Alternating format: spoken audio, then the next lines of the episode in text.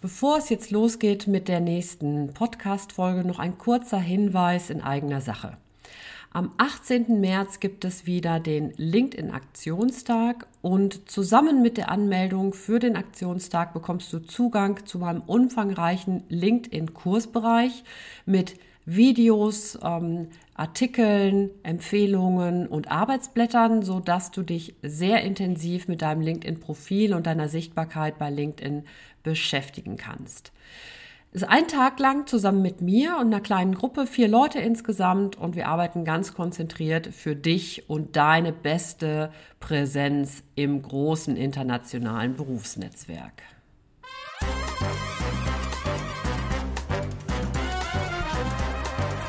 Hallo, hier ist Ute Blindert vom Netzwerkbooster, dem Podcast für Netzwerken in digitalen Zeiten. Mit Tipps und Ideen, Fragen und Antworten, Interviews, Anregungen rund ums Netzwerken und Community Building. Für dich, dein Unternehmen oder deine Organisation. Never Lunch Alone ist unser Motto. Viel Spaß dabei. Diese Folge des Netzwerkboosters. Herzlich willkommen übrigens dazu. Ich freue mich, dass du wieder mit dabei bist. Diese Episode ist ganz dem 8. März gewidmet. Und du kannst es dir schon vorstellen, der 8. März, jeder, jede weiß es mittlerweile, Internationaler Frauentag. Und ich möchte tatsächlich diese Folge den ganzen Frauen und auch den Männern widmen, die sich für Menschenrechte engagieren. Denn es ist ein Menschenrecht, in einer gleichberechtigten Gesellschaft zu leben.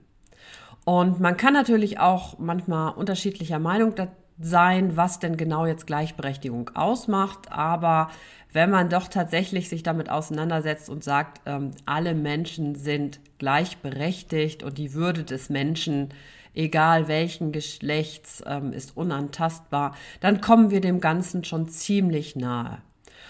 Und eine dieser Möglichkeiten, sich für eine gleichberechtigte Gesellschaft einzusetzen, sind, könnt es euch vielleicht schon denken, sind auch Frauennetzwerke. Weil natürlich die Frauennetzwerke auch ein Interesse daran haben oder ein, ein Ur, äh, Urinteresse daran haben, ähm, in einer gleichberechtigten Gesellschaft zu leben.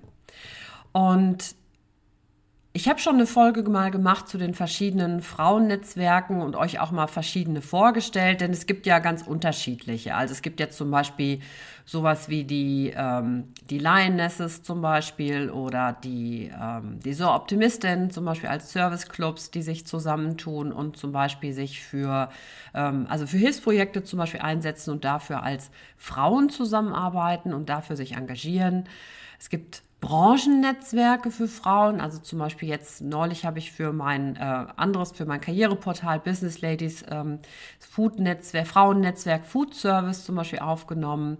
Ich, ähm, das gibt es halt auch so für die unterschiedlichsten Bereiche. Also zum Beispiel Women in Mobility ist für mich ein, ähm, ein tolles Frauennetzwerk, was sich halt ähm, an Frauen aus der Mobilitätsbranche richtet. Was ich richtig, eine richtig tolle Arbeit finde, was die machen. Ähm, und es gibt natürlich auch ähm, Frauennetzwerke, die sich zum Beispiel sehr politisch engagieren oder die sich zum Beispiel auch mehr so in Richtung Empowerment zum Beispiel äh, drehen. Also zum Beispiel, ich finde zum Beispiel die, die Global Digital Women, die ja sich sehr für äh, Frauen in der Digitalbranche einsetzen, ist zum Beispiel für mich so ein Netzwerk, wo die Frauen sich gegenseitig so empowern und auch unterstützen. Ähm, es gibt aber auch zum Beispiel Frauennetzwerke, wie jetzt zum Beispiel die Business and Professional Women, also die BPW oder die European Women in Management and, ähm, and Development, ist zum Beispiel ähm, sind die EWMD, die finde ich zum Beispiel auch total klasse, wo zum Beispiel Frauen aus Unternehmen und selbstständige Frauen sich zusammengetan haben. Auch finde ich eher ähm, also eher so karriereorientiert, ähm, die zum Beispiel auch so viel Empowerment tatsächlich auch machen. Die haben die Power-Teams zum Beispiel, die ich richtig klasse finde, die so ein bisschen so in Richtung von so Mastermind-Gruppen gehen, ähm, haben einen tollen, äh, eine tolle Konferenz einmal ich glaube, einmal im Jahr oder alle zwei Jahre, was auch sicher eine sehr, sehr spannende Geschichte ist, wo es zum Beispiel auch so international wird. Oder richtig klasse finde ich zum Beispiel auch den, den VDU, also Verband Deutscher Unternehmerinnen. Klar, als Unternehmerin finde ich das natürlich ähm, hochinteressant, ähm, was die zum Beispiel so vorantreiben. Und, ähm, und da geht es zum Beispiel auch mehr so um ähm, politische Fragen, aber teilweise natürlich auch immer auch um Empowerment und, und gegenseitige Unterstützung. Und ähm, ich will das aber jetzt nicht auf die einzelnen Netzwerke runterbrechen, weil da kann ich euch einfach den Tipp geben. Es gibt bei mir auf der Webseite ähm, also einmal eine andere Podcast-Folge, aber ich glaube auch einen langen Artikel zu dem Thema, ähm, und zwar Frauennetzwerke und warum sie so wichtig sind.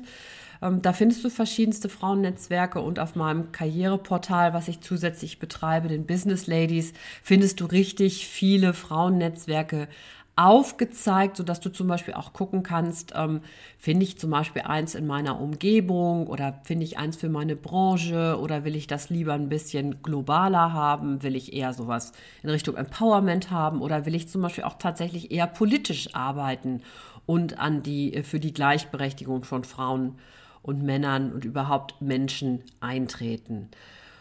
Und wenn ich das, ähm, wenn ich das immer so aufschlüssel, zum Beispiel in meinen Vorträgen, dann gucke ich mir das immer so an, dass man ähm, das zum Beispiel, wenn ich mir überlege, ich will jetzt zum Beispiel strategisch Netzwerken beziehungsweise Netzwerken, ähm, dann zu gucken, ähm, was bringt mir das an welchem Punkt? Und da ist es ja so, dass ähm, auf der einen Seite ist es praktisch so, dass Netzwerken verkürzt Wege.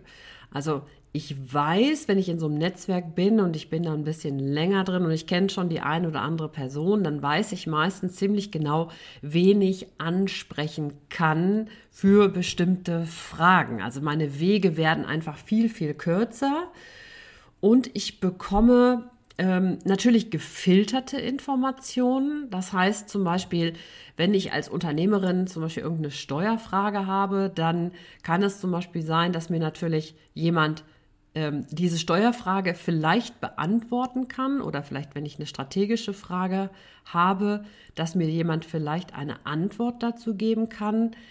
Ähm, was manchmal daran eine Schwierigkeit ist, ist dann einfach für sich nochmal zu erkennen, ist das etwas, was ich für mich umsetzen will? Also ist das das, was ich gerne, also was ich für mich begrüßen kann oder ist es praktisch die Meinung dieser anderen Person?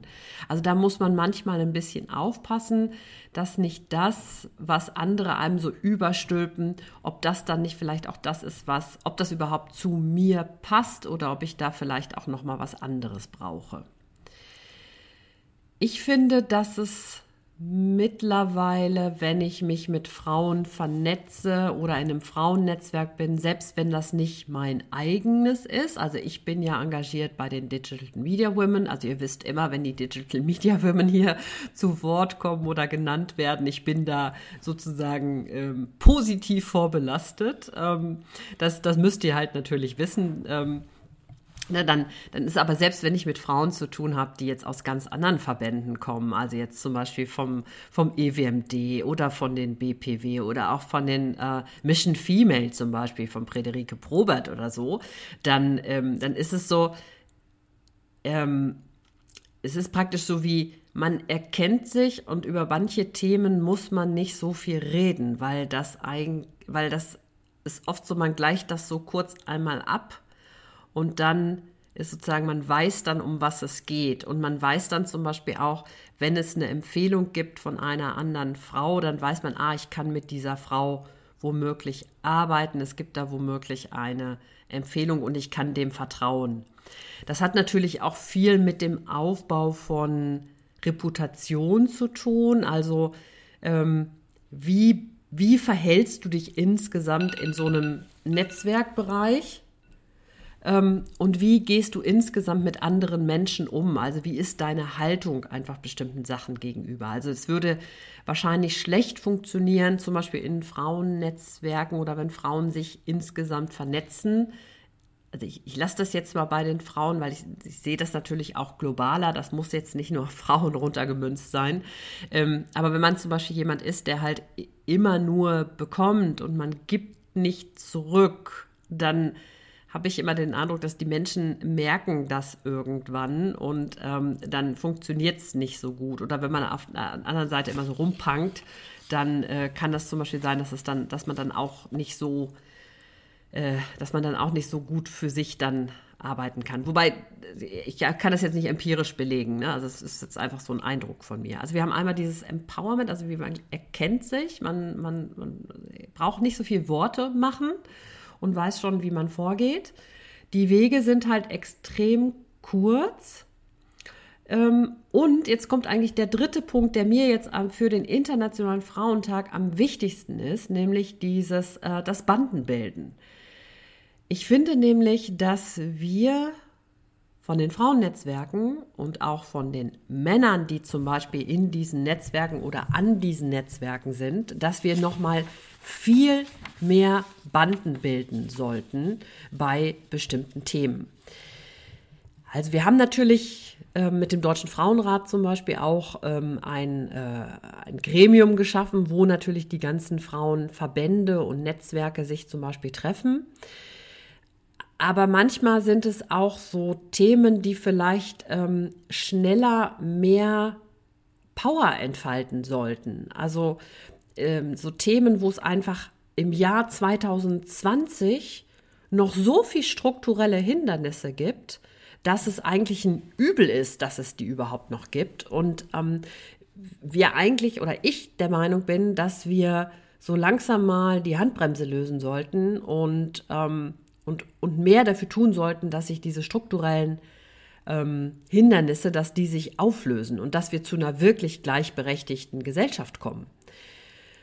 Und ich, ich zähle jetzt nur mal so ein paar Beispiele auf. Ich habe jetzt ähm, vorhin da gesessen, habe einfach nur mal so, mal so gesammelt, was mir jetzt so spontan einfällt. Also es ist natürlich überhaupt nicht, damit ist überhaupt gar nicht Schluss, weil wenn du anfängst, dich damit zu beschäftigen, dann, ähm, dann, dann, dann tun sich ja immer mehr Abgründe auf und du denkst dir eigentlich so, wie patriarchal ist eigentlich unsere Gesellschaft noch?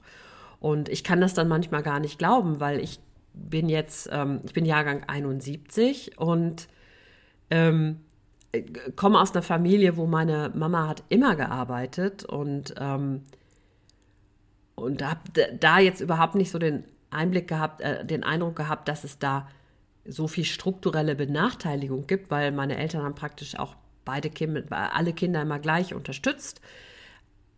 Aber trotzdem stelle ich halt fest, dass manche Dinge, die ich schon in den, in den 80ern, 90ern scheiße fand, dass die heute immer noch da sind. Und ich will da jetzt heute mal ein bisschen was, will da ein paar Sachen mal aufzählen.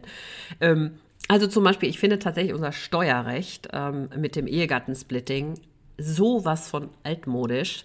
Und es ist halt so, dass damit strukturell diese alten Familienformen gepusht werden. Also diese Form von Einverdiener, Alleinverdiener, äh, äh, Familie oder also ne, einer verdient halt viel, der andere wenig und das wird im Grunde so dann bevorzugt steuerlich. Und benachteiligt werden halt all die Menschen, die entweder äh, zum Beispiel Geringverdiener sind, die haben nicht so viel davon, oder viele Kinder, wer viele Kinder hat, hat auch nicht so viel von diesem Modell.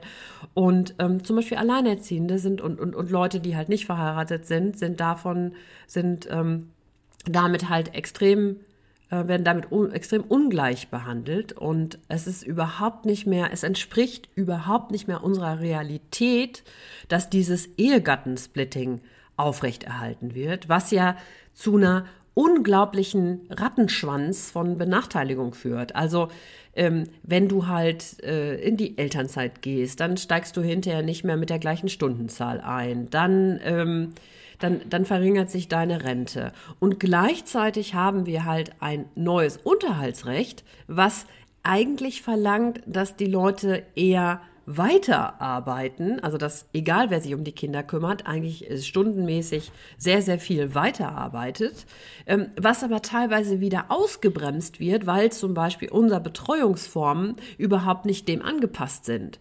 Und auch wenn man jetzt mal Klartext redet, ähm, also ich habe zum Beispiel, als ähm, meine Kinder kamen, also entweder noch studiert, das habe ich überhaupt, da habe ich äh, nicht ausgesetzt oder ganz kurz nur. Und bei meinem Sohn bin ich auch praktisch, habe ich nur die nach der Geburt kurz ausgesetzt und habe dann eigentlich schon angefangen, mein Unternehmen zu gründen.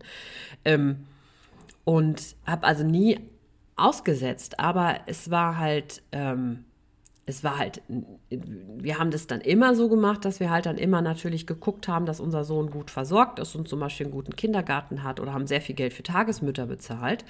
Ähm, aber wenn man jetzt mal sagt, ich hätte noch ein bisschen mehr Ansprüche an, wie zum Beispiel so eine Kita ist oder wie zum Beispiel ein Betreuungsschlüssel ist, zum Beispiel auch in einer ähm, Übernachmittagsbetreuung, dann muss ich sagen, dann hätte ich wahrscheinlich gesagt, ich hätte weniger arbeiten sollen oder mein Mann. Und es wäre zum Beispiel für uns viel schwieriger geworden, ähm, da zum Beispiel zu sagen, wir arbeiten da beide nahe an Vollzeit. Ähm, daraus resultiert dann natürlich auch diese große Lohnungleichheit. Also der Equal Pay Day wird ja jetzt im März wieder sein. Ich weiß das genaue Datum gar nicht, aber da, da kommen wir auch nicht wirklich voran. Also ähm, dass Frauen halt über das ganz über den ganzen Durchschnitt betrachtet halt so viel weniger verdienen als Männer. Und egal, wenn ich mir jetzt hingehe und sage, ich, ich, ich gehe jetzt an die ganze Statistik ran und ich gucke mir die Gründe dafür an und so weiter und so fort. Ähm, ja, es bleibt am Ende auch ein Teil davon, dass man sagt, ähm, wenn ich mich für bestimmte Jobs entscheide oder wenn ich zum Beispiel in Teilzeit gehe oder wenn ich die Elternzeit nehme und so weiter und so fort, dann kommt das natürlich zu diesem Equal Pay Gap. So, und dann hinterher zum, zum, zum Equal Pension ähm, Gap. Also, dass zum Beispiel die Altersvorsorge von Frauen halt ja viel schlechter ist als die von Männern. Und da sich mal hinzusetzen und zu sagen, ähm, weil selbst wenn man dann sagt, ich, ich packe diese ganze Statistik raus und am Ende habe ich immer noch bei genau den gleichen ähm, Stellen, und das ist nicht so leicht, das miteinander zu vergleichen, habe ich dann immer noch ähm, Unterschiede zwischen fünf bis zehn Prozent, die dann was damit zu tun haben, ob Frauen besser oder Männer besser oder schlechter verhandeln. Und da könnte man ja sagen, Frauen müssen einfach besser verhandeln. Ähm, das war zum Beispiel immer meine Meinung. Und dann irgendwann habe ich aber gelernt, auch durch die Arbeit jetzt zum Beispiel bei den, bei den Digital Media Women, dass es dann doch nicht so einfach ist, weil wenn zum Beispiel eine Frau sehr pushy ist und immer wieder verhandelt, ähm, dann kann es zum Beispiel sein, dass je nachdem, wie ihr Unternehmen gestrickt ist, ihr das als zu äh, zu pushy ausgelegt wird und sie als zu ehrgeizig gilt und wird dann zum Beispiel an einer anderen Stelle wieder ausgebremst und bekommt vielleicht nicht die, die Projektverantwortung übertragen. Ähm, und Unternehmen, die sich wirklich mal damit ähm, beschäftigen, also ihr könnt euch das mal angucken in der Hashtag 30 mit 30 Kampagne von den Digital Media Women, wo Unternehmen befragt werden, die es schaffen, mehr als 30 Prozent Frauen auf den ersten drei Führungsebenen zu haben. Die machen nämlich nicht irgendwelche Frauenförderung, sondern die setzen sich wirklich mit diesen strukturellen Ungleichheiten auseinander und sagen, was gibt es denn da für Ansatzpunkte, um da tatsächlich Dinge zu verbessern. Also zum Beispiel, wenn es um Lohnungleichheiten geht, sich anzugucken, ja, wie kommt das denn? Warum verdient denn die Entwicklerin weniger als der Entwickler? Was sind denn da womöglich die, ähm, die ausschlaggebenden Punkte? Und sich dann damit auseinanderzusetzen und vielleicht am Ende sogar zu sagen, nee, die Punkte, die wir hier jetzt angesetzt haben, die sind gar nicht gerechtfertigt. Wir müssen uns das nochmal angucken und womöglich die Löhne dann entsprechend angleichen. Also es ist auch nicht so, so leicht, was das anbelangt. Und ich finde, da müssen Frauen zum Beispiel viel solidarischer miteinander sein. Zum Beispiel, oder Frauen und Männer tatsächlich auch. Und zum Beispiel auch Löhne und Gehälter miteinander teilen. Also auch transparent machen, was verdienst du denn? Ähm, was verdiene ich denn? Und um dann zum Beispiel auch zu sagen, hey, wir müssen da einfach nochmal anders rangehen, um da zum Beispiel mehr Gerechtigkeit hinzubekommen. Das kann ja auch ein Weg, das ist ja einfach auch ein Weg, das werden wir nicht von heute auf morgen hinbekommen. Aber so einen zahnlosen Tiger wie das, ähm, das Lohnbehandlungsgleichstellungsgesetz, ich hab, weiß nicht, ob ich es richtig gesagt habe, ähm, das, äh, das, das kann man sicher auch noch mal ähm, weniger zahnlos machen. Und das hat natürlich auch was damit zu tun, dass diese Punkte nicht so angegangen werden, wie wir uns das wünschen als Menschen, die wirklich Gleichberechtigung haben wollen, dass zum Beispiel viel zu wenig Frauen in der Politik sind und viel zu viele wenig Frauen zum Beispiel an den Top-Positionen in Unternehmen sind oder an Top-Positionen auch, wenn es um ähm, zum Beispiel um Medienbehandlung und so weiter geht. Und deshalb nochmal mein Aufruf jetzt hier zum Internationalen Frauentag, dass sich die Netzwerke, die sich für die Gleichberechtigung von Frauen und Männern, Menschen einsetzen, dass wir uns nochmal mehr miteinander zusammentun und diese Kräfte bündeln, um unsere Themen, also diese Themen, die wirklich für Gleichberechtigung, die so wichtig sind dafür, auf die politische Agenda zu setzen und den Wandel wirklich zu bewirken. Und an dem Punkt nochmal auch ein Aufruf dazu, auch zu, darüber nachzudenken, dass natürlich wir Frauen auch so in all unserer Unterschiedlichkeit, also von den jungen Frauen gedacht, von den älteren Frauen gedacht, von den Frauen mit Kindern, von den Frauen ohne Kinder, von den Frauen, die Care-Arbeit leisten, von den Frauen, die halt an der Top-Position an irgendwelchen äh, DAX 30 Unternehmen stehen, dass, dass wir nochmal so mehr darüber nachdenken, was sind denn wirklich so unsere Stärken, die wir zusammenpacken können, um um wirklich nochmal aktiver miteinander Solidarität zu leben und wirklich unsere Themen voranzubringen. So, das war jetzt mal so eine etwas andere Folge zum, zum Internationalen Frauentag, also zu sagen, warum sind Frauennetzwerke so wichtig und selbst wenn ihr nicht in einem Frauennetzwerk sein wollt, ähm, hört sich das, hört euch an, was die machen, hört euch die Arbeit an, unterstützt das, vielleicht spendet ihr mal was ähm, oder wenn irgendjemand darüber lästert, dann sagt irgendwie, dann setzt euch dafür ein, dass da eben nicht drüber gelästert wird, weil das halt oft auch ehrenamtliche Arbeit ist. Und ähm, das ist mein, sozusagen diesmal eine etwas andere Folge zum Internationalen Frauentag. Und ich wünsche euch jetzt einen wunderschönen Tag. Viel Erfolg beim Netzwerken und never lunch alone, deine Ute Blindert.